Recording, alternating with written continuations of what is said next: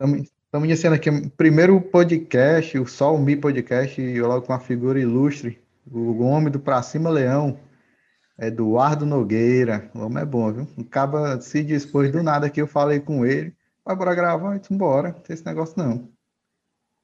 E aí, se apresenta aí, meu cara. Fala galera, boa noite. Boa noite aí, meu amigo Gustavo.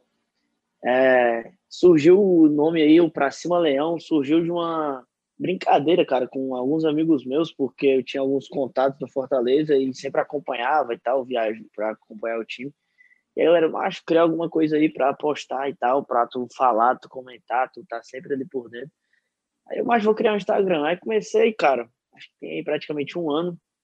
Só que eu postava mais como se fosse tipo um blog, assim, mais o que eu achava de partida, partida sim, partida não, era um negócio mais desleixado, assim.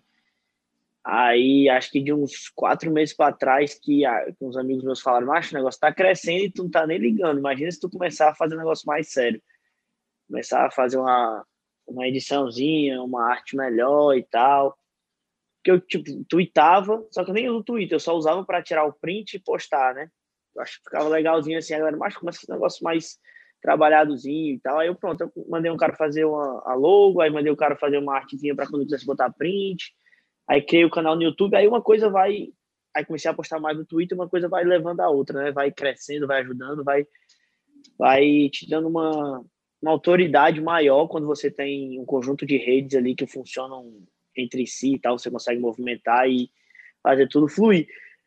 Aí com isso eu fui conhecendo mais pessoas, outras pessoas de, de outros canais, Bora Leão, Fortaleza Eterna Amor, aí foram me chamando, me convidando, me dando mais abertura, e a galera foi conhecendo e foi crescendo. Aí hoje a gente já tem ali 2.600 Até o Marcelo Pai já te respondeu, né? Aquele, na apresentação do Edson Moreira, não, tem uma torcida aí meio eufórica, não sei o quê. eu só lembrei do teu vídeo lá que tu com o Palmeiras. Mas, eu Ai.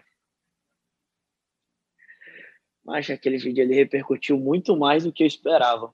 Porque eu tenho ali, eu tenho 2.600 seguidores no Instagram, não é nada assim demais, no Twitter eu nem usava. Aí, dois meses para cá, parece que eu comecei a soltar as coisas, começou a seguir, eu comecei a movimentar, né? A gente tem praticamente 500 seguidores lá, nem é tanta coisa. E o YouTube, eu, cre... eu comecei há duas semanas, se eu não me engano. E já a gente tá com 620 inscritos. Aí, macho, eu fiz um vídeo, só que eu não esperava que fosse repercutir tanto. Tu é doido, rapaz. No mesmo dia à noite eu recebi mensagem de tanta gente dentro de Fortaleza, assessoria de imprensa, conselheiro, porque eu tenho alguns amigos, né, que são ali do conselho, aí um diretor que é amigo meu, mas o negócio foi complicado, viu? Aí esse, um amigo meu falou até que o Marcelo Paz queria me ligar para ele se propôs a uma entrevista, cara a cara, eu e ele pessoalmente. Eu podia perguntar o que eu quisesse, só que aí foi que eu falei para ele, eu acho que agora não é o momento. Acho que não é o momento, por tudo que a gente está vivendo aí hoje, agora, no momento que a gente está gravando aqui, 10h34 da noite do dia 10 de janeiro de 2021, a gente é o 16 lugar, uma posição fora da zona. E eu acho que uma entrevista dessa, porque sinceramente, cara, eu não tenho, eu não sou fechado com ninguém, não tem negócio de mimimi, não tem nada disso não. Eu falo mesmo, tem negócio de polêmica. E se eu fizer algumas perguntas que eu quero fazer para ele, eu acho que pode conturbar o elenco ou até dar uma piorada no clima, na situação. Então eu pensei comigo mesmo, eu, cara, eu vou deixar para fazer qualquer coisa, qualquer cobrança, qualquer coisa mais assintosa, como eu falei, é porque aquele vídeo foi depois da partida contra o esporte. Eu estava extremamente chateado e tal, como 99% da torcida do Fortaleza. E eu acabei fazendo e gravando, mas aí eu botei meio que a mão na consciência e falei, cara, vou esperar passar isso aí, terminar a Série B, aí sim eu posso ver de marcar uma coisa com o Marcelo. Pra... É, porque ele é um cara muito acessível. Eu gosto dele, sinceramente. Eu gosto do, do Marcelo Paes. Até acho que ele não, não é um presente ruim. Só que em certos momentos a gente precisa de mais atitude, de mais pulso, coisa que eu acho que está faltando a ele. Então eu resolvi deixar passar aí essa Série A, acabar e tal, o campeonato, para eu poder fazer mais coisas desse tipo e realmente fazer entrevista com ele, cobrar e perguntar e, e ouvir o Marcelo Paes, que eu acho que é importante, né? É aquilo, a história sempre tem dois lados. É o que eu, é o que eu vejo, o que muita gente vê e que sente falta. Talvez ele faça coisas por lá que não chegue a mim, que não chegue a 99% da torcida e acaba que ninguém sabe. Infelizmente, às vezes ele tá levando porrada ali sem ter culpa, né? Não, e outra, é, eu queria te até fazer uma pergunta. Tu acha que a contratação do Anderson Moreira foi nas últimas ou ele já havia planejando isso daí? Porque foi tão rápido, cara, que eu pensei que ele ia esperar esse jogo agora do Flamengo terminar, que o Rogério não estava bem das pernas lá. Eu pensei que ele ia esperar acabar o jogo para mandar uma proposta pro Rogério ou algo assim, mas foi é, demitiu o Chamusca de manhã, de noite já estava o Anderson Moreira anunciado. O que é que tu pensou quando tu viu isso daí? Ou tu já tinha alguma notícia sobre isso? Não, não. É, notícia não, não tinha nada, não sabia de nada de saída de chamusca antes da partida contra o esporte, né? E eu acredito que se a gente ganha aquele jogo, que era o que muita gente esperava, o chamusca não fosse demitido, porque vinha de um jogo difícil contra o Flamengo com empate, aí se ganha do esporte ali, a situação era completamente diferente. Era quatro pontos em dois jogos, um jogo contra o campeão brasileiro. Então, eu acho que nem Marcelo Paz, nem diretoria de futebol, ninguém esperava a demissão do Chamusca. Mas, assim, como foi o jogo, com a derrota, não tinha o que fazer. Aí sim, eu soube, assim, quando eles chegaram no hotel, eu soube da reunião e tal, até postei lá, meia-noite e pouco, é, que o Chamusca tinha entregado o cargo e tal. E sete e pouco, oito horas da manhã, o Fortaleza oficializou nas mídias digitais oficiais do clube. Então, eu acho que a partir dali, da meia-noite, né, quando eu postei, que já tinha a definição que o Chamusca não era mais técnico de Fortaleza, só não tinha sido oficializado ainda, é, o Marcelo Paes começou a agir. E a gente sabe que quando acontece um problema como esse, é igual uma contratação de jogador, quando o negócio está muito quente, tem que agir rápido. Se esperar demais, pode, pode dar alguma uma complicação aí. Então, acho que a partir daí, a diretoria de futebol, junto com uma pessoa do Marcelo mesmo, é, começaram a procurar é, o nome do Valentim estava muito forte, né? Na manhã do dia lá. É, tava mesmo. Depois ele veio até dizer que não foi procurado, né? Se você, você viu isso daí. É, é vi. Mas eu, eu tenho uma desconfiançazinha quanto a isso, porque na manhã eu fui procurar saber e realmente o nome dele estava muito forte, que eu também até postei. Não postei que ele tinha sido contratado em nada, mas que o nome dele estava muito forte na diretoria. Então eu acho que a torcida deu, deu uma pressão e eles recuaram no nome do Alberto Valentim. E aí tinha duas opções claras, ou era o Dorival ou era o Anderson. Era o que muita gente já esperava, e o Dorival, como já tinha negado, antes do Chamusca aceitar, negou de novo e eu achei isso bem compreensível. Aí o Anderson, cara, é assim, entre esses técnicos, como o Dorival não aceitaria, entre Valentim, Aí muito se fala de Finazzi, um ex-jogador do Fortaleza, esse mais atacante. Eu conheço. Ele tava, ele tava treinando, era o time da série, série C, eu acho, não lembro. É, não sei qual time que ele tava treinando, mas eram alguns áudios dele, dizendo que queria, que estava disposto e tal. É, entre esses nomes, eu acho que o nome do Anderson é até o nome mais qualificado realmente, apesar de, antes desse empate contra o Grêmio, o Anderson vinha de 19 partidas sem vencer na Série A. 9 pelo rival e 10 pelo Goiás. Agora são 20, né? Somando esse jogo aí contra o Grêmio. Então, apesar desse histórico dele não tão bom, não quer dizer nada bom, né? É, eu acho que desses nomes ele era assim o mais qualificado e me surpreendeu muito a postura do Fortaleza na partida contra o Grêmio. Sinceramente, gostei do que eu vi. Não nada demais, mas assim, eu digo uma postura de um time mais organizado, um time com, mais, com características realmente do nosso time, toque de bola, gostar de ter a bola, é, avançar com boas tabelas, bons passes. A gente finalizou, teve chances de gol, coisa que a gente não percebia essa organização, organização tática com o Marcelo Chamusca. É, eu até comentei com alguns amigos, eu não, não postei ainda o vídeo para jogo, pós-jogo, desculpa, contra o Grêmio, vou soltar no meu canal no YouTube, mas eu acho que o, o Anderson trouxe muito estilo e características do Rogério Ceni, quando ele usa mais o Felipe Alves, quando ele usa o Felipe mais para dar aqueles passos verticais. No final do jogo, o Anderson entra com o Yuri, fazendo praticamente o 4-2-4 que o Rogério fazia, que era Romarinho, Paulista, Yuri e Oswaldo, se eu não me engano. Ou o Oswaldo saiu e depois entrou o Torres, alguma coisa assim. Oswaldo saiu, entrou o Bruno Mé no lugar dele, aí depois saiu é, então, quando o Yuri entrou, tava no 4-2-4, então, com Oswaldo, é. Romarinho, Paulista e Yuri, pois é. Então, o... eu gostei disso, do... porque o que eu conversei com meus amigos? A hora, quando o Anderson chegou, não ia dar tempo dele implementar estilo de, de dele, de querer mudar coisa demais, porque são 10 jogos, é jogo muito próximo do outro. Agora a gente vai ter uma semana livre aí para a partida contra o Inter, mas assim, os jogos são muito próximos, não dá tempo. Se é o fato, ele vai ter nem, ele não tem nem dois meses de trabalho aí.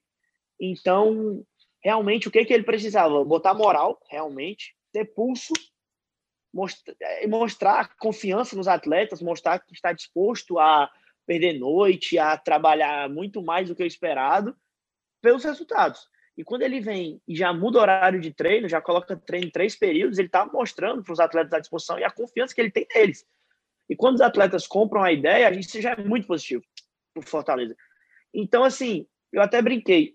A gente não precisa de um técnico, a gente precisa de um coach agora. É de um cara que vai ter pulso, vai botar moral, vai mostrar confiança nos caras e os caras vão jogar. Não tem muito o que ensinar. O time é praticamente o mesmo de três anos aí. Então não tem muito o que, o que ah, é, implementar, mudar, alterar. É realmente ir para cima, jogar do jeito que sabe e ter confiança. Eu acho que a palavra que a gente mais que a gente mais precisa é confiança. É, são jogadores que não estão arriscando o que sabem, são jogadores que estão segurando mais a bola do que, que deveria, porque às vezes falta confiança de dar um passe mais difícil, um passe mais longo. E isso só vai, a confiança só volta com o resultado. Quando a gente empata com o Grêmio, é, eu não vou dizer que a confiança volta, mas assim, os caras percebem que dá para jogar de igual para igual qualquer time. Isso é o Fortaleza. Fortaleza ganhou do Inter, Fortaleza ganhou do Palmeiras, Fortaleza ganhou do Atlético Mineiro. Times grandes, empatou com o Flamengo. Então, a gente joga de igual para igual qualquer time. Era isso que os jogadores precisavam lembrar. Porque eles sabem da, eles sabem da qualidade deles, da qualidade do grupo. Então, é assim, eu fiquei satisfeito pelos nomes que tinham ali sido citados e disponíveis mesmo no mercado no Anderson e eu, assim, não acho que ele é dos treinadores mais enérgicos, que eu acho que isso também faz falta ali na beira do campo. Daquela cobrada e tal. O que aplaudia demais erro, eu não gosto muito disso. Eu acho que um erro outro, beleza, mas ele aplaudia demais. E o, o Anderson já percebi que ele é mais enérgico. Eu gostei muito disso, disso nele. Pronto. Eu acho que o problema do Chamusca era mais era porque ele chegou não sabendo o que fazer. Pelo menos foi a minha visão quanto a isso. Ele chegou no Fortaleza sem saber o que fazer. Ele, vou pegar o que o Rogério fez e manter. Não deu certo. vou mudar.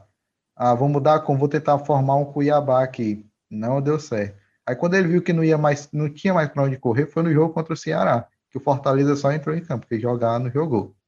É Aí dizem, dizem que ele já pediu para sair ali. O Marcelo Paes, como gosta de manter trabalho, né? Aí Isso é verdade. Ele queria entregar depois, do, depois do jogo contra o Ceará, ele queria entregar o carro. Agora, assim, eu, eu não acho ele um, um, técnico ruim, assim, eu gosto do trabalho do Chamusca. Eu, gosto, eu acho que o, o time do Chamusca, que ele começa a prosseguir no, no projeto e tal, são times que jogam bem. Não é à toa que o Cuiabá jogou muito bem aí na Copa do Brasil e tal. Mas, para pegar um, um time na Série A em que sai um ídolo, pesou pesou na camisa. Aí eu acho que isso aí pesou muito pro Chamusca até para ele pedir para sair, que ele sabia que não queria prejudicar o Fortaleza. Imagina o Chamusca, que foi o técnico que o Fortaleza conseguiu o gol do Cassiano, ser o técnico que é rebaixado da Série A, Deus o livre. Não, eu concordo. Eu acho que o Chamusca, eu gosto muito da pessoa Chamusca, e eu não sei, eu não tenho, não tenho propriedade para falar do trabalho como técnico do Chamusca, assim. Porque eu não era o cara que acompanhava o Cuiabá, assistia o jogo só contra o Botafogo. O Cuiabá jogou bem, mas não acompanho, não acompanho o Cuiabá na Série B. Eu trabalho mais perto que eu tenho ali do Chamus, é aquele realmente da, do Cearense, da Série C e tal. Mas ali já fazem, sei lá, 5, 6 anos. Então eu tô bem longe, assim, do técnico Marcelo Chamusca fora desse último trabalho no Fortaleza. Mas a pessoa do Chamusca era um, foi um cara que eu senti muita pena dele, sinceramente. Porque ele se mostrava muito disposto a querer ajudar o Fortaleza, a querer realmente extrair o máximo dos atletas, mas como tu falou, ele no começo falava que não ia mexer muito, não ia mudar muito ali estava sendo feito, realmente, porque não dava para ele fazer isso. O trabalho do Rogério é um trabalho muito longo, que se ele tentasse mudar alguma coisa, podia dar muito mais errado até do que deu. E depois que ele percebeu que não estava dando certo ele manter, ele tentou botar o João Paulo e tal, fazer aquele, aqueles três meias ali, que é uma coisa que o Fortaleza não via também há muito tempo e também não deu certo. Aí foi a hora que, contra o Ceará, que ele sentiu e falou: não tá dando mais para mim. Mas aí o Marcelo Paes tem isso, de querer manter trabalho, de dar sequência, que eu não vejo isso como um erro, para deixar claro, bem claro isso. Eu gosto disso. Mas tem um momento que não tá dando mais certo e ou muda ou cai. E foi o que aconteceu ali contra o esporte. Se a gente manter o Chamusca, a chance de rebaixamento era imensa. Eu vi na entrevista dele, na, eu acho que foi a ESPN, do Marcelo Paes, em que o repórter perguntou a ele por que o Rogério Senna só dava certo no Fortaleza e em qualquer outro time ele não dava certo. Aí ele deu uma risadinha e falou que o Rogério deu certo no Fortaleza porque teve sequência de trabalho, né? É tanto é que quando ele chegou aqui, é, perdeu o Cearense, o time não estava jogando bem. Eu me lembro que todo mundo pedia a cabeça dele, chamava ele de burro.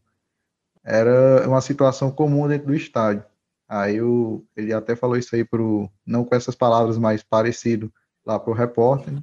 Aí ele falou que se der sequência ao Rogério Senna no Flamengo, talvez ele conseguisse ter resultados. Agora vamos dando o assunto para Rogério Senna, já pegando o gancho, né? é que tu achou dele aí? Eu acho que ele vai capar o gato do Flamengo daqui para amanhã. No dia. Eu também acho, estou contigo aí nessa. Acho que a derrota hoje contra o Ceará afetou muito ali o trabalho dele. Não só pela derrota, mas pelos jogadores. Quando ele coloca, quando ele barra o Gabigol ali, a gente percebeu várias imagens aí no Twitter e tal, que o Gabigol ficou bem chateado. E para rachar elenco, um problema como esse é rápido. Então acho que eu acredito também que o Rogério vai cair do, do Flamengo até amanhã ainda. Acho que ele não vai ter sequência não. E tu acha que o Marcelo Paes contrataria ele se ele ficasse até o final do ano aí? Eu não sei, Sim, eu não. acho eu acho o Marcelo Paes ainda muito refém do Rogério Senna, do trabalho deles dois. Não, concordo. Eu concordo, mas se o Enderson manter os Fortaleza na Série A, ele sai quando que vem. Porque tem multa no contrato, eu acho que o Fortaleza não está disposto. Acabou de pagar a multa do Chamusca, não vai pagar a multa para. Tanto que o Fortaleza não foi atrás de um técnico empregado, justamente por isso. Para não pagar uma segunda multa como pagou para o Cuiabá, no Chamusca. Então eu acredito que. Eu acredito que não, que não rescinde o contrato do Anderson. Depende, né? Ele mantendo aí na Série A, que é o objetivo do Fortaleza sempre foi esse. Desde a temporada passada, o objetivo é a permanência. A gente que sonha com uma Sula novamente, mas o primeiro objetivo do clube, o objetivo principal da temporada é esse. Se o Anderson conseguir a permanência, ele continua e vai ter o aval da diretoria para 2021. E aí, sim, ele pode começar a pensar em algum tipo de mudança, algum tipo de alteração ali em esquema, em jogador, em pedir contratação, porque ele vai ter tempo, né? Tudo bem que a pré-temporada vai ser curtíssima. Fevereiro a gente já tem a Copa do Nordeste, praticamente nem tem pré-temporada. É, não tem, porque o campeonato acaba campeonato acaba dia 24, dia 24 né? se eu não me engano. É. é, dia 24, contra o Fluminense lá no Maracanã. Isso. E no dia 2, se eu não me engano, já começa a Copa do, do Nordeste, se eu não me engano. E tem Copa então, do Brasil a também. Vai, ele não vai ter pré-temporada, né? Essa é a verdade. Pois é. então, é. eu acredito que ele não vai ter muito tempo, mas aí sim ele pode pedir um jogador outro, né, da confiança dele e fazer algumas alterações. Massa, cara. E outra coisa, como é que tu tu começou a gravar os vídeos para internet, né? Porque o teu canal apareceu para mim agora. Aí foi quando eu comecei a te seguir. Aí eu gostei muito, né? Eu acredito que o YouTube está indicando para muita gente.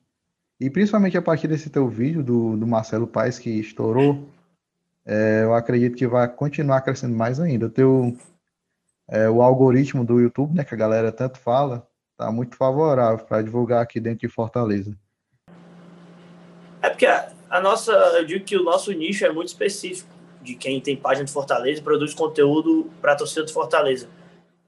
A gente pega ali números absolutos do seguidores do Instagram, da página oficial do clube, tem praticamente 800 mil seguidores. Então, se a gente tomar esse número como uma base, a gente, no máximo, conseguiria alcançar esses 800 mil seguidores ali no Instagram. Então, como é um negócio muito específico, os, ali o Bora Leão, que é a maior, o maior canal do Fortaleza, Fortaleza Eternamor, acho que deve ser o segundo, tem, sei lá, um número ali somando tudo, 150, 200 mil seguidores no, inscritos né, no, no YouTube. Então, acho que essas 200 mil pessoas podem ter os meus vídeos recomendados.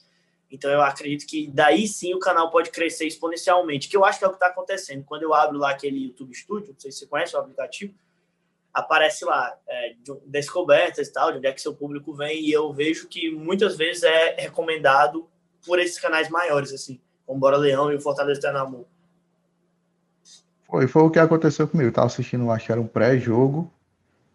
Acho que era até contra o esporte no Bora Leão. Aí eu vi o teu vídeo. Eu fui, cliquei, eu gostei, me inscrevi. Aí eu fui no Instagram, aí eu comecei a seguir também. É o que eu falo, né, cara? Uma coisa anda juntinho com a outra. Entende do Twitter, vai pro Instagram, do Instagram vai no Twitter, aí do Twitter vai no YouTube. É, eu digo muito assim pra galera que quer começar, tem, uns duas pessoas vieram no direct perguntar, pô, como é que eu começo e tal, uma página de Fortaleza, alguma coisa do tipo. O cara tem que ser tem que ser verdadeiro realmente, se realmente ele souber de alguma coisa, tiver certeza que ele posta, que isso vai ajudar muito a crescer, mas ele tem que alcançar todos os, todas as plataformas. O cara tem que ter um Twitter, mesmo que não seja tanto ativo. O Instagram hoje é carro-chefe, né? Eu posso dizer assim, junto com o YouTube, os dois caminham lado a lado. E assim, se ele puder entrar em Facebook, coisa que eu não entro, mas em Facebook, em outros aplicativos aí tem gente até que fala, é, faz um canal, faz live na Twitch, são coisas que eu não entro também. Mas se o cara tiver todos, todas as plataformas, assim, o crescimento dele provavelmente vai ser maior, porque uma coisa está muito ligada à outra vai ser mais visto também, né? É, com certeza. Era o canal no YouTube, porque eu não tinha. Eu só tinha o Instagram, aí eu depois criei o Twitter e depois o canal. Que eu participei, comecei a participar das lives, né? Participei do Bora Leão, participei do Fortaleza Amor. Aí de lá você vai falar, ah, cria o canal, cria o canal, cria o canal. Aí eu criei. E realmente, depois que eu criei o canal no YouTube, o Instagram andou muito mais rápido também. Massa, cara. Aí agora me fala aí da tua pessoa, o que é que tu faz como dias normais, sem ser dia de jogos, né? Pai, eu sou meio viciado, viu, aí no Fortaleza, o dia todo invento isso aí, procurando alguma coisa. Ah, porque a gente que tem que produzir conteúdo, né? A galera quer ver todo dia, a galera não quer esperar um dia sem. Então, ali, sempre que eu tô livre, eu converso, eu tento pegar alguma informação assim. Eu gosto muito, cara. Eu sempre falo, a página que eu criei é uma coisa diferente, de com todo respeito ao Bora Leão, ao Fortaleza Namor, do Dudu, do PM, do Eudson. Polêmicas, polêmicas. É, além de eu gostar de coisas polêmicas, cara, eu gosto de fazer coisas que eu não vejo em outras páginas, que eu sentia falta, entendeu? Muitas vezes eu faço live lá no Instagram e boto a galera, quem quer entrar aí pra gente discutir Fortaleza. Eu dou cinco minutos para um, chamo outro, mais cinco e tal. Respondo todo mundo no direct, todo mundo. 100%. Nunca teve alguém que mandou uma mensagem no direct e eu não respondi. Então eu acho que essas coisas aproximam muito e a galera compartilha, entendeu? Essas coisas, fala, ah, diferente realmente. Então, o que eu tento fazer é isso. E trazer coisas realmente de bastidor, que muita gente não sabe e que muita gente não tem acesso. É, assim, informação de, por exemplo, infectado, de cara que vai chegar, de técnico saindo ou chegando, jogador e tal, é muito legal. E muitas vezes é isso que faz crescer realmente. Mas eu digo até assim, é, eu fiz vídeo sobre orçamento do clube, fiz vídeo sobre contrato, que muita gente não sabe quem já tem contrato para permanecer para a temporada que vem, é, fiz vídeo de brincadeira. Então, assim, eu acho que muitas dessas coisas a galera não fala. Eu não vi, por exemplo, quem permanece para 2021 em lugar nenhum. Aí fui e fiz o vídeo. Porque essas coisas realmente dão trabalho. O cara tem que pesquisar, tem que falar com gente dentro do clube. Muitas vezes as pessoas não te dão acesso, essa é a verdade. O cara tem que olhar em site, é difícil. Leva tempo e tal, dá trabalho. Então, são coisas que não é fácil, muita gente não faz. Aí eu, ah, vou fazer e tal, um negócio diferente, coisas que eu sentia falta, e tá indo aí. Aí também é aquele negócio, né? Quem não faz, perde a oportunidade para quem vai fazer. Exatamente. Sempre alguém vai fazer, cara. Pois é. Eu acho que uma coisa só cresce se ela tiver diferencial. Porque, para ser sincero, é, hoje eu acho que a gente tem, sei lá, 50 páginas de Fortaleza. E aí 50 postam as mesmas coisas. Fortaleza ganhou, todo mundo posta lá, o placar e os gols. Quem fez os gols. É, entendeu? É, notícia, música foi oficializada. Todas as páginas postam música novo técnico do Henderson, novo técnico do E eu acho muito chato. Eu, eu, Eduardo, não consigo mais acompanhar outras páginas. Eu só acompanho o Bora Leão, Fazer Externo Amor e o Portal 1918 do Lucas, porque eu conheço os caras e eu gosto dos caras. Mas se não, eu não acompanharia. Porque são as mesmas coisas que os caras postam. E eu pensei, cara, eu tenho que ter um diferencial. Senão é difícil a galera, alguém querer, a galera querer seguir cinco, entendeu? Se eu não tiver um diferencial, eu vou perder. E os caras já são gigantes. Os caras realmente, assim, as páginas grandes engolem. O cara vai no Bora Leão, o cara vai no Floresta Amor, vai no Portal 918. Porque, por ter muito seguidor, passa credibilidade, passa autoridade. Essa é a palavra. Então eu falei, se eu não tiver um diferencial, não vou crescer. Aí foi quando eu comecei. O canal. Por exemplo, eu fui o cara que falou da renovação do Rogério Ceni e do Felipe Alves. E a minha página, sei lá, tinha lá no Instagram, tinha 200 seguidores. Ninguém deu moral, entendeu? Só que muita gente compartilhou, mas achando que era mentira. Aí dos 200, eu acho que eu subi para os 600, assim, que a galera viu que era verdade depois e seguiu. Só que assim, os 600 ainda não davam credibilidade.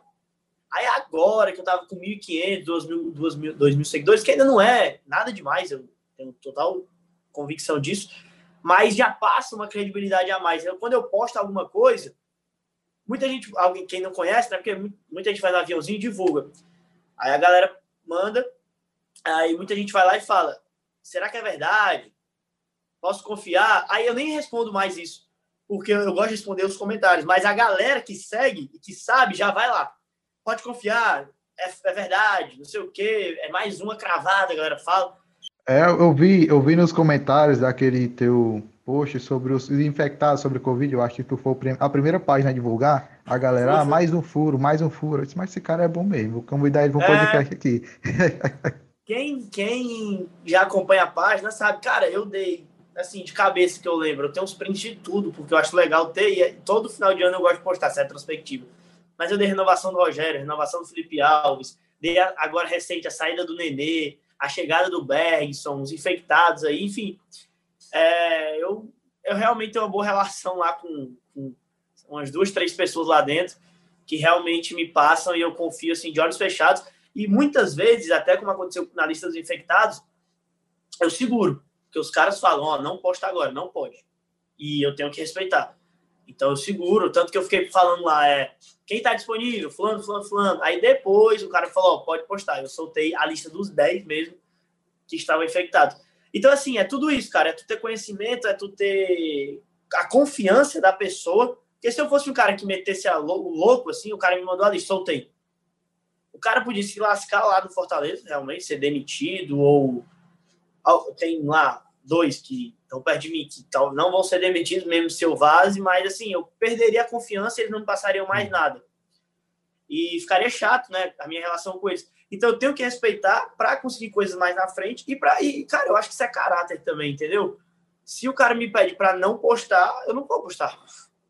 Ele tá me dando a informação, eu, ele confia em mim, eu confio nele, porque também ele podia me dar uma informação falsa, eu postar e eu me acabar, porque é assim, na internet é assim, meu amigo. Tu pode acertar 20. Se tu errar um, se naquela lista dos, dos 10 eu erro um nome, a galera já ia me massacrar. E dali eu ia perder seguidor e tal, talvez a minha paz morresse.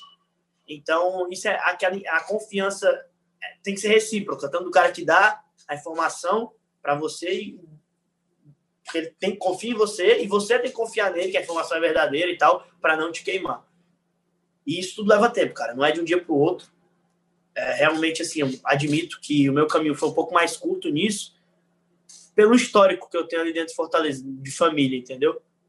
É, então, tipo, me abriu muitas portas. Mas mas para quem quiser começar do zero, assim, cara, é mais difícil mesmo e, leva tempo. Não é fácil, não.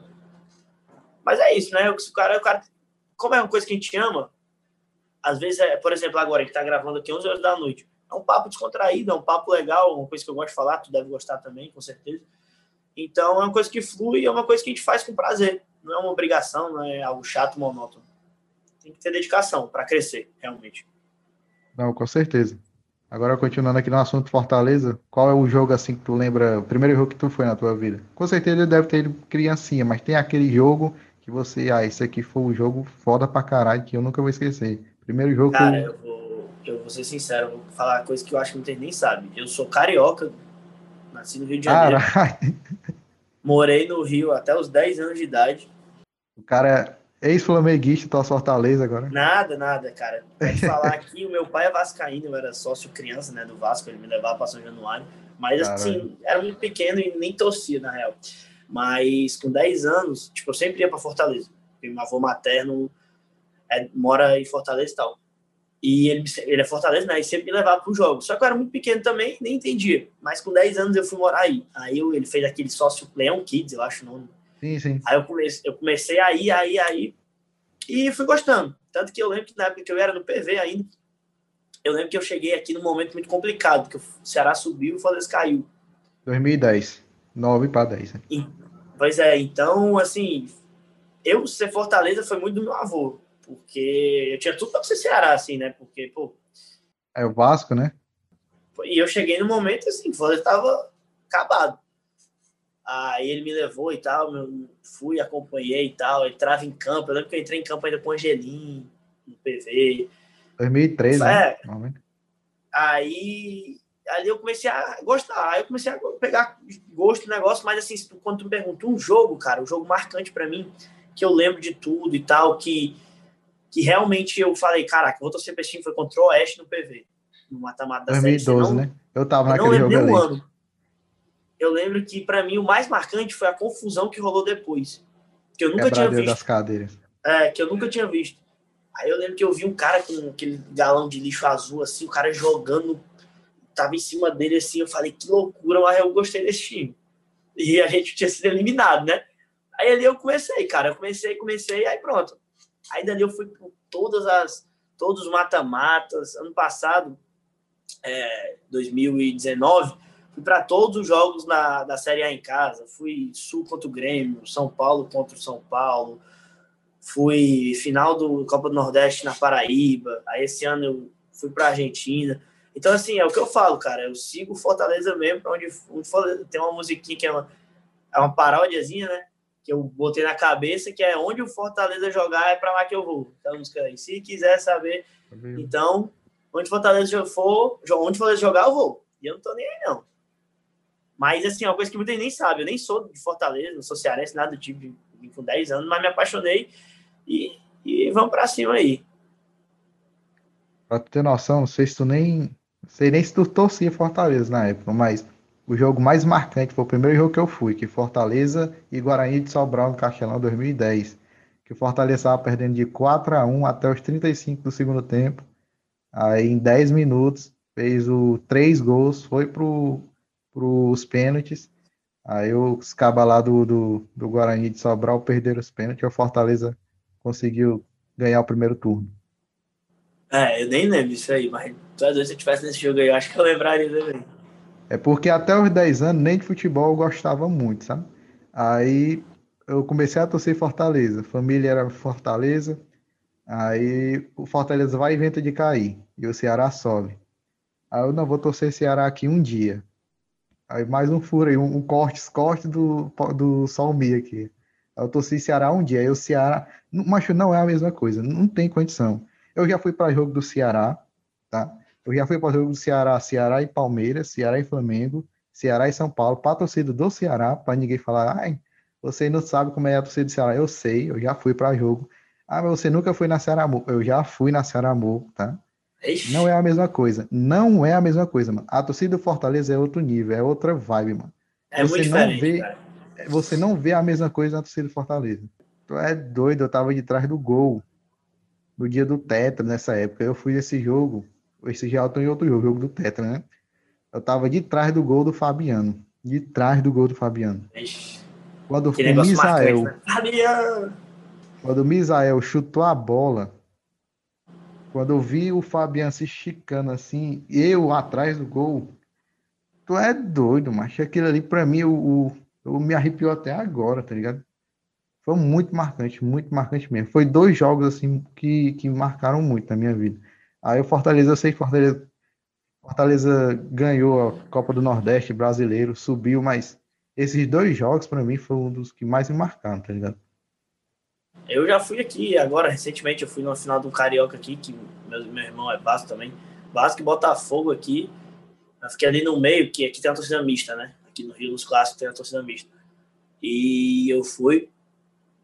E assim, cara, pode falar Flamengo, Vasco, é. Nunca assisti jogo em São Paulo, mas aqui no Rio, mesmo essas torcidas gigantes assim de Vasco Flamengo, nenhuma se compara à torcida do Fortaleza. Eu não sei o que que tem, cara.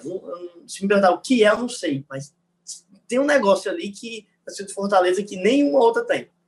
É diferente, é diferente demais. É. É, Só quem já viveu é, sabe. Tipo isso, aquele jogo contra o Independente, não sei. Com certeza tu tava lá. Eu tava lá na parte da superior central. Aí, cara. Aí quando começou a subir o mosaico, foi oito minutos de mosaico, os braços tudo doendo já. aí quando. Aí eu, o mas assim tem coisas marcantes. Aí teve o Marlon, finado, fez aquele gol na hora do treinamento, a galera comemorou. Já era quase praticamente prevendo o que ia acontecer, tá ligado? Na hora que o Juninho fez um gol, que um senhorzinho do meu lado, com um radinho no ouvido, começou a chorar. O neto dele começou a chorar. esse macho, isso aqui é, é outro. Macho, é Fortaleza é foda demais. Não tem condição. É coisa, de, é coisa de, do futebol, cara. É coisa que não tem como explicar. Pois é, velho. Pois aí, é. e o que foi que tu foi fazer em Fortaleza mesmo? Tua família é daqui? É, é. Meus pais separaram e minha mãe foi pra Fortaleza. Ah, tô ligado. Mas é foda, velho. Não, Fortaleza, cara, é, é um negócio muito louco mesmo. Aí quem diria, né, que o Marlon faria aquele gol?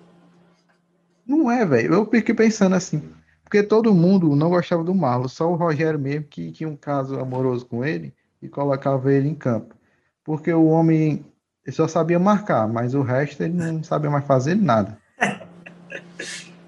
Aí o cara, numa jogada, o Gabriel Dias sai pela direita, dá um cruzamento que eu não sei de onde é que ele tirou, que ele só anda olhando para baixo, assim, ele vai correndo olhando para baixo. Ele.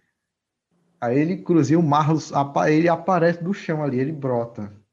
Aí dá um chute que nem ele viu, ele só fez chutar e foda-se. É.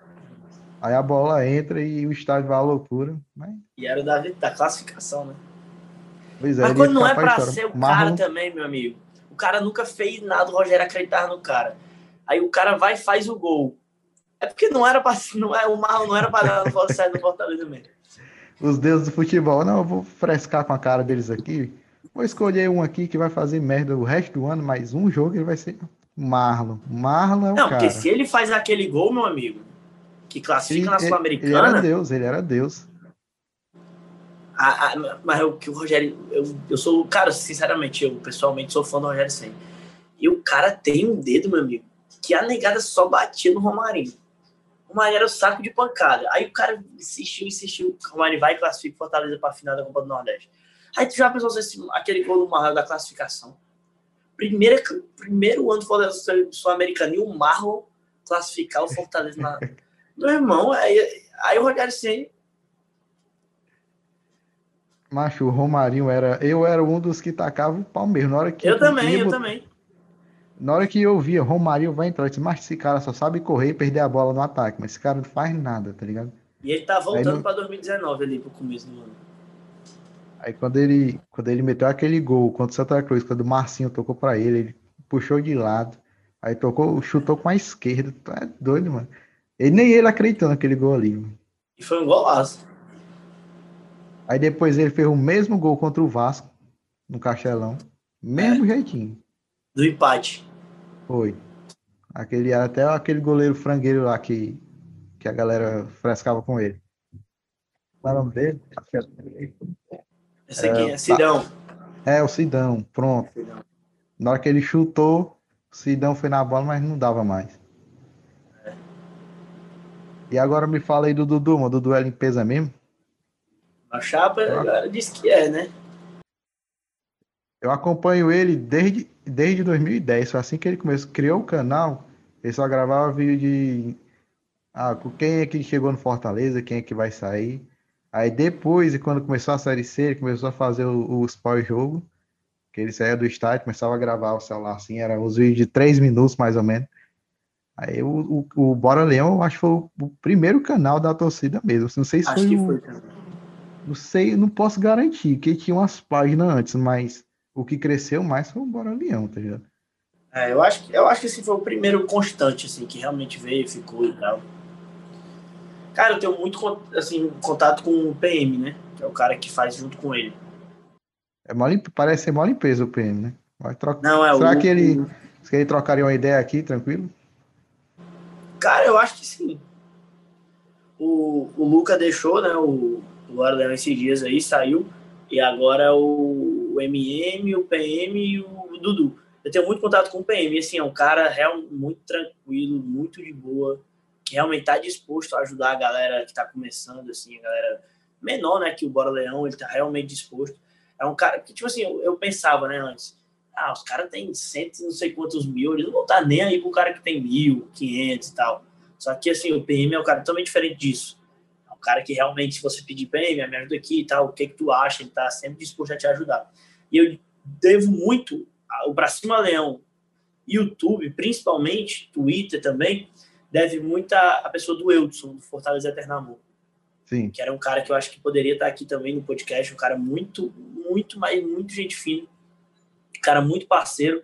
E assim, a ele eu devo muito, cara, sinceramente. É um cara assim, eu posso chamar de meu mentor assim em página. É um cara que eu mando mensagem, Eudinho, chama de Eudinho, Eudinho, o que tu acha disso aqui? Ele, não, é isso mesmo, Eudinho, esse vídeo aqui eu faço, faz, Eudinho, então, é um cara que tá sempre ali próximo de mim me ajudando. E eu devo realmente muito a ele.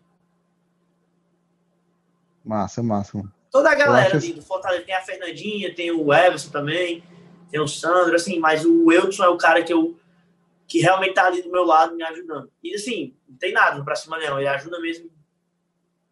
Só porque ele quer mesmo, né? Só porque o cara é, é, é, é bom, mas você tem uma base, né, velho? Você pega um cara assim. O cara, que, o cara que tem 50 mil seguidores no Instagram e 10 mil inscritos no YouTube, cara, ele tem bagagem, tem experiência. E se ele tiver disposto a ajudar e a te ensinar, é muito provável que tu também chegue lá. Com certeza. Então, eu, eu sou um cara assim, que eu penso, cara, eu tenho que, não é imitar e tal, mas eu tenho que seguir o que a galera que chegou onde eu quero chegar fez. Que é a galera do Leão, a galera do Fortaleza Amor e do Portal 1918. Que não tem canal, mas os caras são grandes no Instagram. Então eu tô sempre junto ali dos caras e trocando ideia, e como é que vocês fizeram na época e tal, foi assim e tal, então eu vou seguindo aí, porque assim, não é, não é uma receita de bolo e tal, mas se você seguir mais ou menos ali os passos dos grandes, você chega. Não, com certeza, fica muito mais fácil do que você ficar quebrando a cara, sendo que o cara já quebrou a cara naquilo ali, já sabe quais é os caminhos que não deve você ir e tal, dá os macetes, faz assim, assado. O, o, sábio, cara, ele aprende com o erro dos outros, né? Não precisa quebrar a cara dele para aprender. É isso, realmente. Não, com certeza. Pronto, quando eu fui criar esse podcast aqui, eu não conheço ninguém que tenha podcast, pessoalmente, assim, só por vídeo, flow, podcast, mas não vou conhecer os caras como esse, ainda, né? Aí o que é que eu fui? Fui pesquisar literaturas que falavam sobre o podcast. Eu não achei nada interessante em português. Aí eu fui para a literatura inglesa. Aí eu achei um livro que é Fazendo Barulho, a tradução, que é um cara que ele já criou 150 podcasts. E desses 150, a maior parte fez sucesso lá nos Estados Unidos. Eu disse, porra, não, se o cara, se o cara como esse, ele faz parte da produção de podcast, com certeza tem alguma coisa foda aqui que eu posso é. Sugar.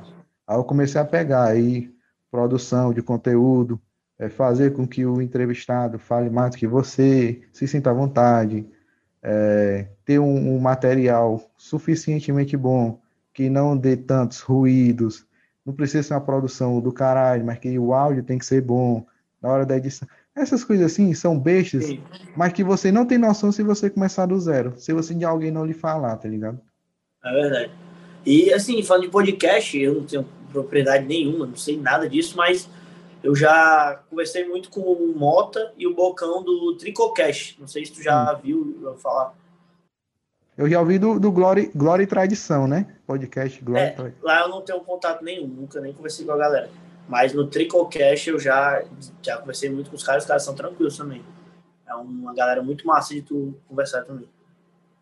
Pronto, é, a galera assim que a gente vai. Eu já penso o seguinte, ó. Pronto, tô trocando ideia contigo aqui tu já deu uma série de nomes que eu posso utilizar para convidar para outros podcasts, entendeu? E eu, eu ajudo, se precisar, eu faço a ponte ali e falo. Com certeza, não. Aqui é a relação de amizade que surgiu agora. Agora eu penso assim também, por exemplo, a gente está falando do assunto que eu domino, que é Fortaleza, porra, assisto todos os jogos e tal. Aí quando eu for conversar com um cara, por exemplo, que é, sei lá, engenheiro da NASA, uma porra assim, chutar o balde. Aí eu já tenho que ter uma bagagem um pouco maior, então ter uns cacoetes melhor para falar com o cara. É, tem que ter um roteiro, eu... tem que estar tá mais preparado, né? Que aí já é, é com certeza. Porque contigo aqui, eu disse, macho, o cara é do Fortaleza, o cara tá disposto a falar, eu tô fazendo nada, só trocar ideia, tá ligado? É. E podcast é isso, né, cara? Porque o podcast, nem sei quanto tempo tá o nosso aí, mas não tá aí gravando. Mas podcast geralmente é um negócio longo, né? De 50 minutos, 40 minutos. E é uma conversa mesmo, uma resenha, o cara começa a conversar e grava. É tipo, se o cara ouvir aí o Tricocast, é isso, os caras ficam falando merda ali 50 minutos mesmo, um com o outro, um xingando o outro, um batendo no outro. E fica um negócio legal. E é isso. E me fala aí das tretas entre os canais. Eu não conheço nenhuma treta entre canal. Sei lá, bola. Não, eu também não. Versus mil grau. A única que tem é essa, né? Mas é mais a resenha.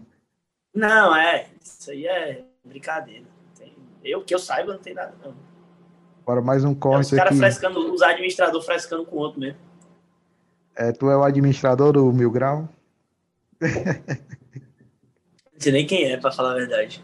O cara, ele não mostra a cara, né? Não, na, na verdade, já mostrou a cara uma vez, mas. Eu nunca pintada. vi. Não.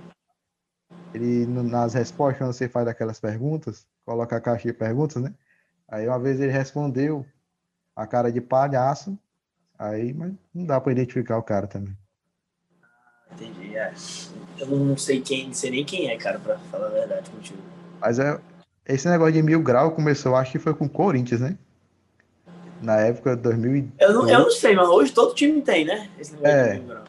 Tem até o mil grau, o nome do cara é apelido, óbvio, é mil grau, que o cara é do Corinthians, por isso que eu achei ele. Eu, ah. eu lembro que começou isso daí mesmo, o negócio de Fortaleza mil grau, era, era Fluminense mil grau, essas coisas assim. Começou a partir dele. Aí o cara começou. É, ele foi contratado pelo Desimpedidos na época. Aí oficializou isso no mil grau. Aí pronto, aí todo mundo copiou. Eu acho que uma das páginas que mais estouraram aí foi a Flamengo Mil Grau, que é uma das maiores aí. Aí os caras, todo mundo. O que Copiou. deu certo, a galera copia, né, velho? Exatamente. Tudo que dá certo, a galera copia. Agora, tu que tá nessa parada de podcast, tá, o YouTube é, tem que ter muita constância, né? Tem que ter muito conteúdo né? pra galera ficar mesmo. Macho, e tu, tu faz algum curso, trabalho, faz o quê? Agora falando mais não, sobre não, você. Não, trabalho não, eu faço, faço direito. Eu também eu sou um vagabundo dessa porra. eu faço engenharia de produção na UFC. Né? Não trabalho ainda. Mas estamos aí. Só dá trabalho, né? É, só dá trabalho. Trabalho agora é só na internet, né? vai que essa porra história aí. É. Aí nós já estamos aqui, né? aí tu, tu pretende, qual é o teus planos, assim, pro teu canal, pro teu Instagram? Cara, meu sonho de vida, assim, cara, é o que eu falo. Não é filho, não é nada do tipo, não. Meu, minha meta de vida, meu sonho é ser presidente de Fortaleza. É um negócio vai, que Vai tenho... concorrer comigo, tu, viu? É um negócio que eu tenho como meta aí. E assim, eu venho traçando aí um caminho que é, é como eu falo, é o caminho do, dos caras que já foram, que eu conheço, e assim, e de gente que tá lá dentro que fala, ó, faz, vai por aí, faz assim e tal. Eu agora, daqui a um ano, vou virar conselheiro, e eu nem sei como é que vai ficar a página, o canal e tal, porque não sei, sinceramente, como é que vai ser. Mas o meu sonho mesmo é, é esse queria ser presidente de Fortaleza aí, poder me doar e fazer algo pelo clube que, que eu digo que é a minha vida, né? Ganhar a Libertadores é a meta? Eita, rapaz, se eu for presidente do, do título mais importante do time, eu fico meio doido, viu? O mais não, um dos, né? Que vai ter gente que vai ganhar antes também. É, tomara, né?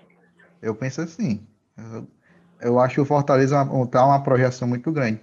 Porque a gente obviamente, é a Chapecoense, comparando com a Chapecoense, que deu certo, tá ligado? Até agora. Se não cair, óbvio. Porque a Chapecoense estava na crescente muito grande, se estabilizou na Série A. Fortaleza está praticamente é, indo para isso, mas teve um acidente, todo mundo lembra disso, também 16. Conseguiu se manter ainda, dois anos praticamente, e veio cair agora. Mas já tá para subir de novo e para ser campeão. Eu vejo Fortaleza assim, ele tá estabilizado. Estabilizado. É, eu acho que o estabilizado ainda falta um pouquinho. A gente ficou um ano, né? Eu, eu, pois é, mas assim, o, quando você compara com os outros clubes que subiram. Não, sim, sim, com certeza. Mas, mas assim, eu, eu acho que estabilizado são os cinco anos.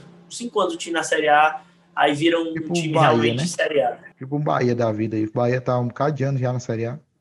É, e, e tá aí, né? Esse ano tá nas, agora, né? Nessa rodada tá na zona entrou para a zona, né? O Vasco saiu. E a chance do Bahia cair é grande. Se, se cuidar ali. Eu, se eu tivesse que chutar, para mim é Curitiba, Botafogo, Goiás e Bahia ou Esporte. Vai botar o Vasco do teu pai, não, mano? Não, que eu, o, eu, eu assisti os dois o times do Vasco, tá lá, cara, né? e o Luxemburgo deu um jeito, viu, nesse time. É o que eu falo, cara. O Luxemburgo não tá mudando, nada demais, assim. É pressão, é pulso, é moral, os caras respeitam. Os caras. o Thales Magno deu entrevista no intervalo, que ele fez o primeiro gol agora da vitória contra o Botafogo, né? Foi 3 a 0 E o Thales Magno falou: Não, o professor Lucha me cobra, fala que eu tô fazendo errado, que eu tenho que mudar. Eu mudei. Era um cara que só jogava pela ponta. Ele falou: Cara, entra na área às vezes e tal. Entrou na área, fez o gol de cabeça dentro da área. Então, assim, é, o Lucha não tá precisando mudar nada demais. Assim, realmente uma coisa que ele sabe que, pô, o cara é um técnico mundial, o cachorro do Real Madrid, não é qualquer é. um.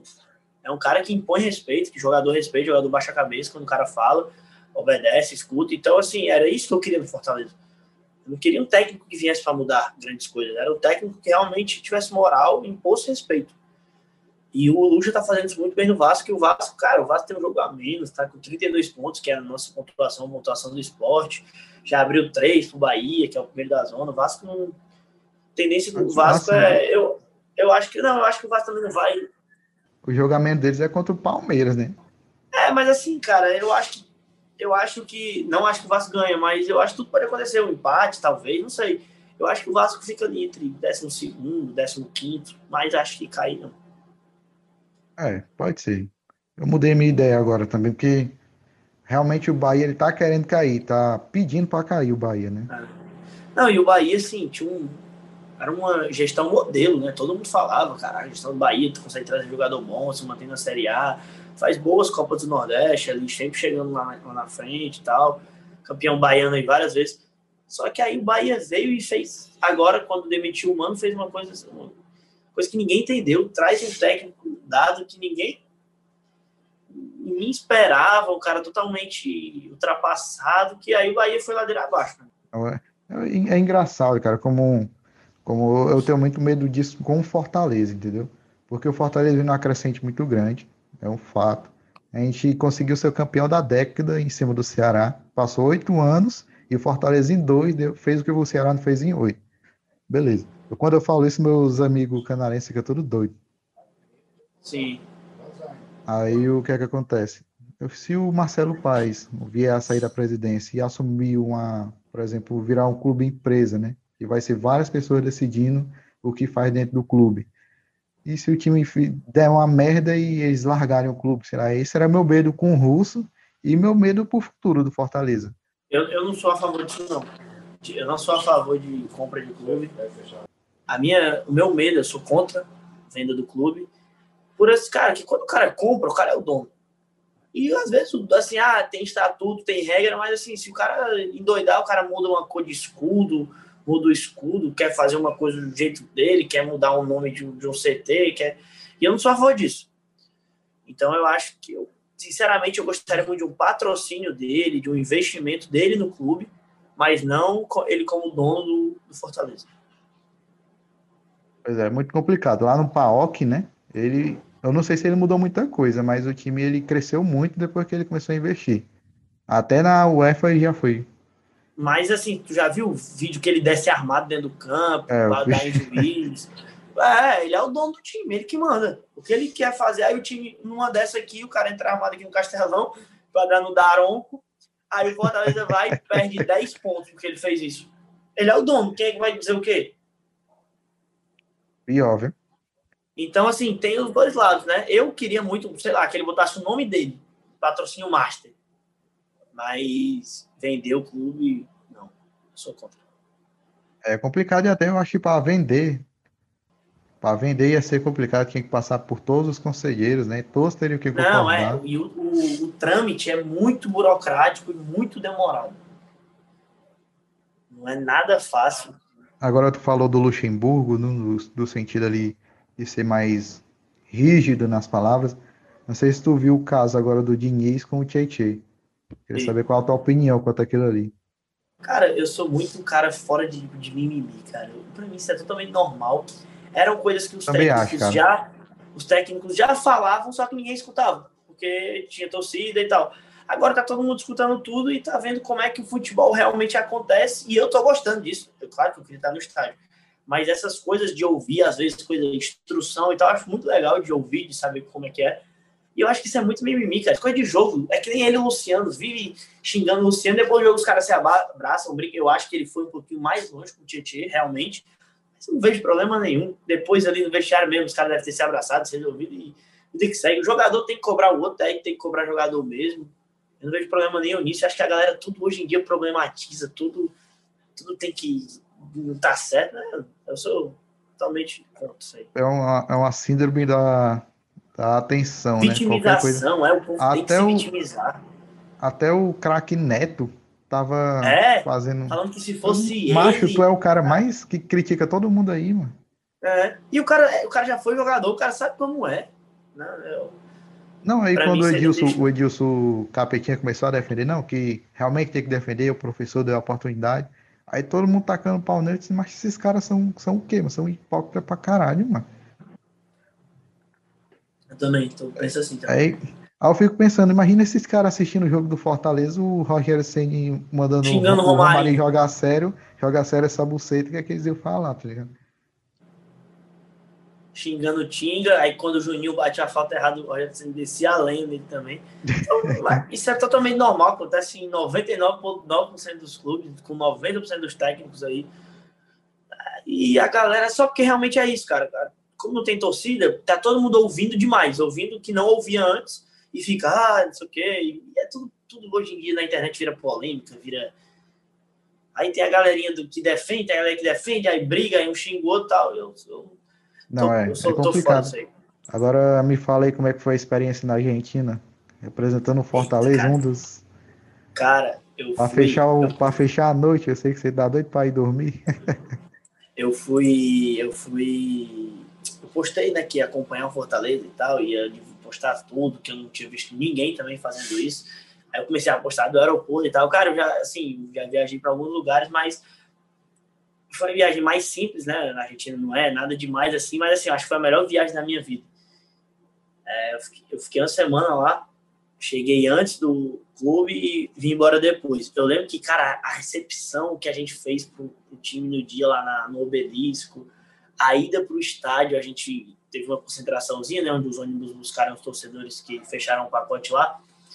E, cara, foi absurdo, assim. Eu nunca tinha, sei lá, foi uma sensação que o cara nunca sentiu. Eu já tinha ido, né? Até te falei aqui no podcast já, para vários lugares no Brasil acompanhar o Fortaleza, mas para fora é um negócio muito diferente, porque é, você nunca. Numa competição internacional, coisa que a gente nunca tinha jogado, cara, foi um negócio muito bacana. E eu tô torcendo para classificar de novo, né? Para ir de novo. Mas, assim, é, é, só quem foi sentiu. Cara, eu não sei se nem explicar. Eu lembro que a gente ficou no último andar lá do, do Libertadores da América, né? Do estádio Independente. E a gente subiu de escada e foram, sei lá, uns oito andares, sei lá, sete andares. Cara, o cara, todo mundo chegou lá, ninguém cansado, todo mundo feliz da vida, rindo à toa. E, assim, a gente perde, cara, a gente viu aquele gol com o Romarinho, perdeu o gol com o David. Ah. A galera ficou, a galera ficou puta na hora, realmente. Aquele gol que o depois- Oswaldo perdeu também. É. Mas assim, eu acho que o dele foi um pouquinho mais difícil ainda. Do Romarinho, né? Não pode nem.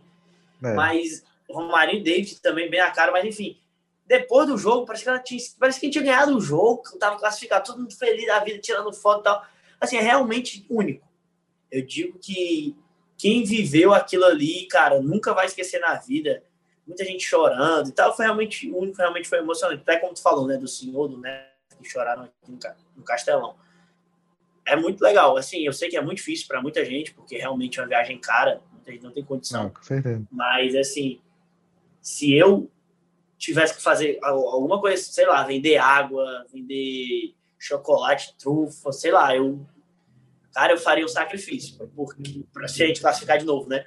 Porque o que acontece, o que, o que é um jogo fora, assim, uma competição que a gente nunca tinha vivido, e que, assim, mesmo agora, já tendo ido, já tendo jogado a competição, ainda é- tem uma química, tem um, sei lá, um negócio diferente.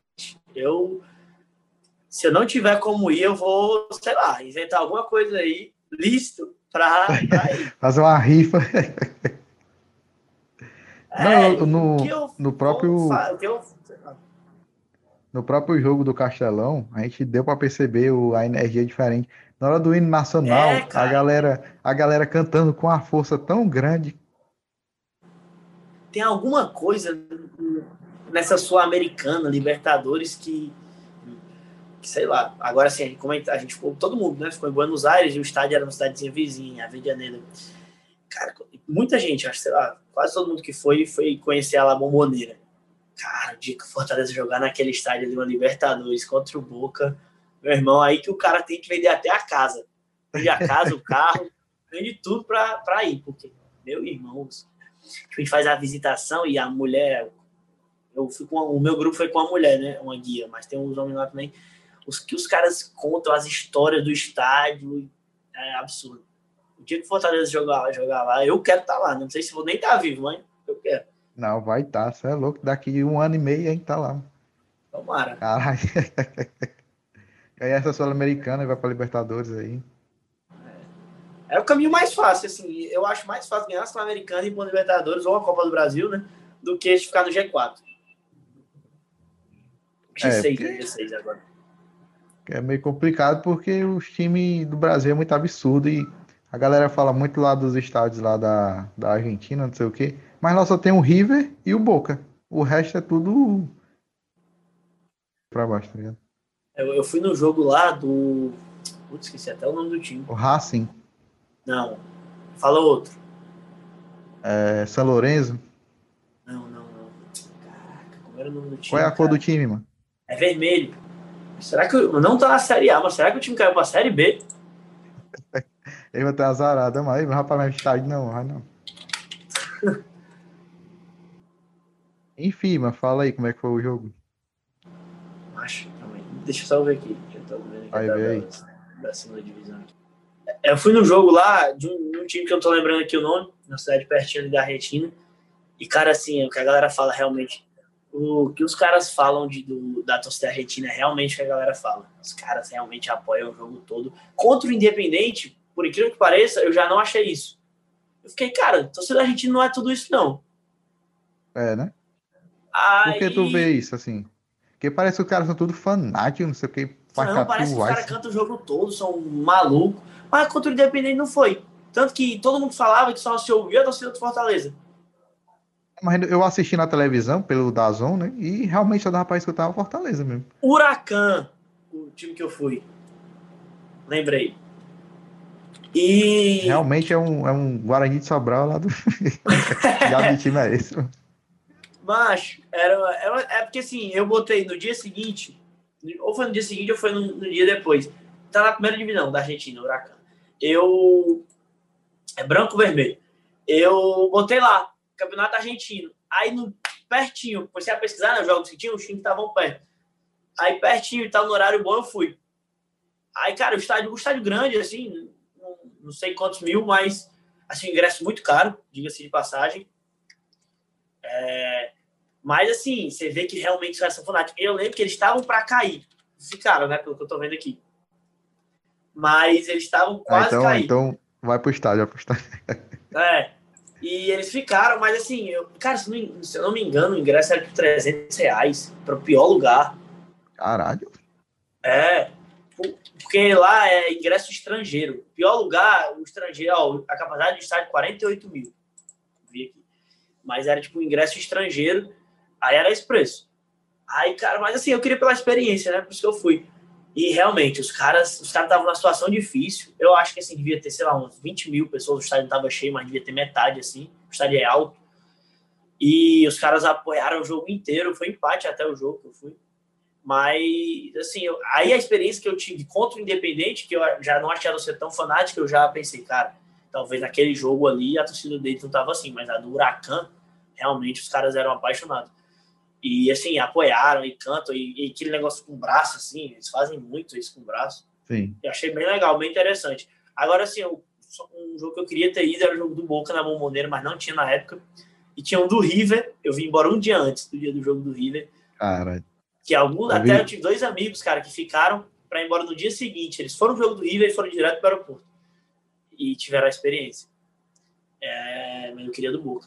Eu espero que um dia o Fortaleza jogue né, na Bomboneira para a gente poder acompanhar lá. Nosso time no estádio histórico aí da América do Sul. Seria muito foda. Eu imagino lá um, sei lá, um, um jogador novo aí, um, o, o Tinga fazendo o gol lá, o Tinga. O Tinga tem 24 anos, né? O Tinga, quando baixa a cabeça, baixa a cabeça assim e ativa o modo tartaruga ninja, não tem quem pegue ele. Hum. Como ele é predestinado. Mas, cara, eu, eu assim, eu não fui, né? Óbvio, mas acompanhando por. Eu comecei a seguir a maior galera que foi e tal.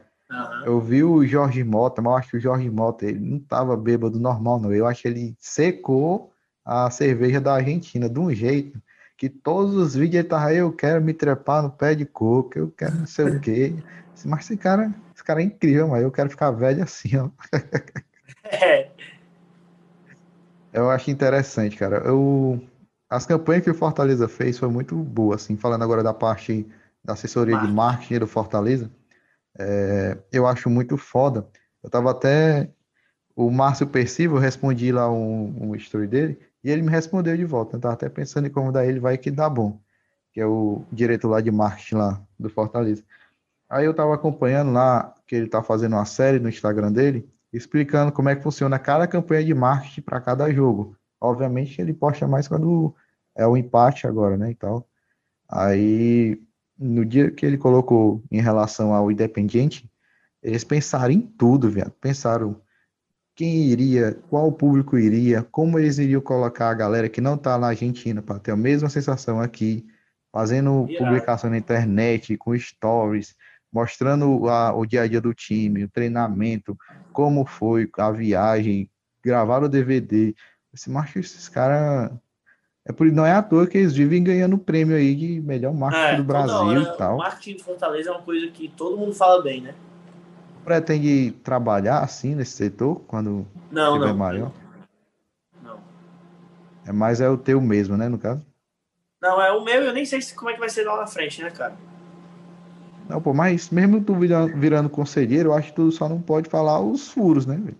Pois é, só que eu acho que o, meu diferencial é esse. Mas o fora é.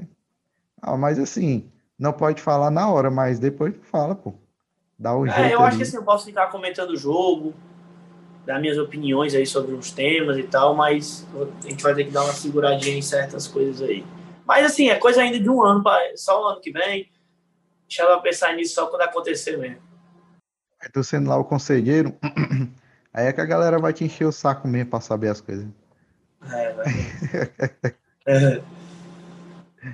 Pois é, cara, eu acho que era basicamente isso, não, não tenho mais muitas dúvidas nem nada. Foi um assunto bem aleatório, mas foi bem interessante, tá ligado? Bacana, é, é que é um, é um papo mesmo, uma conversa assim, como fosse num bar, né? O cara tomando uma, conversando e... É nesse estilo aqui que eu quero manter, tá ligado? Obviamente mais preparado, porque aqui foi estupetão, mas eu acredito que tenha sido prazeroso para mim e para tu também.